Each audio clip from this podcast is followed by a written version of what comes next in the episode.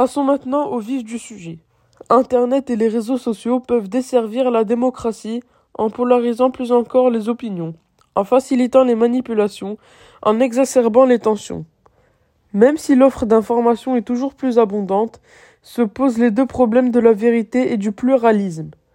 La désinformation peut être dévastatrice, ou du moins dangereuse dans le monde politique. En effet, aujourd'hui, les élections présidentielles, événement extrêmement important, car c'est tout simplement celles-ci qui définissent notre dirigeant et en partie la direction qui suit une nation. Les exemples sont nombreux, simples et devant nous.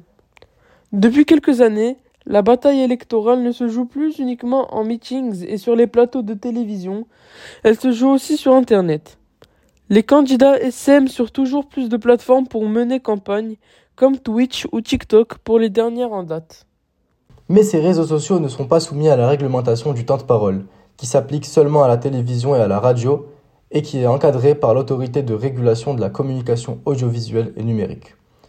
Éric Zemmour et Emmanuel Macron ne sont pas seulement populaires à cause de leurs incroyables ou étonnants programmes, ils le sont surtout à cause du surplus de contenu les concernant. Ils sont tous deux inscrits et réguliers sur les réseaux sociaux, qui, comme vous l'avez compris, nous manipulent de façon plutôt efficace. Ensuite, n'oublions pas l'atrocité de ce que l'on peut entendre sortir de nos confrères hommes politiques censé représenter la nation.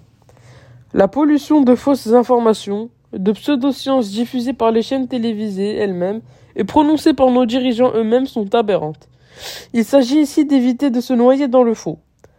Quoi de mieux pour cela qu'encore une fois, le candidat de l'extrême droite aux élections présidentielles 2022, Éric Zemmour, qui était persuadé du lien entre criminalité et immigration. C'est donc là qu'il a prononcé d'historiques chiffres historiques pour leur fausseté et leur ridicule.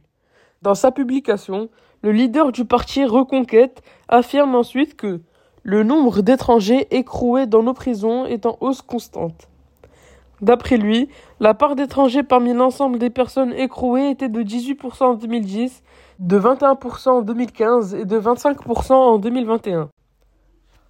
Sauf qu'ici, Éric Zemmour a tort. Si l'on se fait un document du ministère de la Justice, provenant des, des, séries statistiques des personnes placées sous main de justice entre 1980 et 2020, l'évolution de la part d'étrangers parmi l'ensemble des personnes écrouées en France n'est pas vraiment en hausse constante, comme le prétend l'ancien polémiste.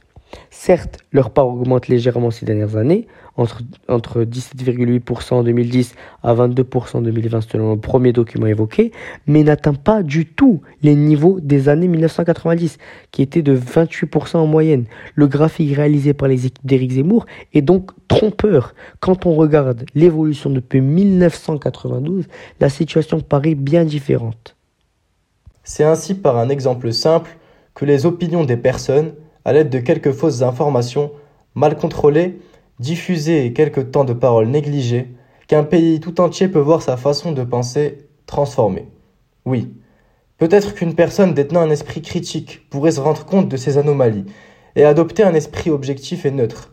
Mais la masse est changée quand elle entend ces chiffres et peut facilement basculer dans l'extrême, dans des façons de penser sortant du rationnel, comme en pensant qu'il y a un lien entre immigration et prisonniers.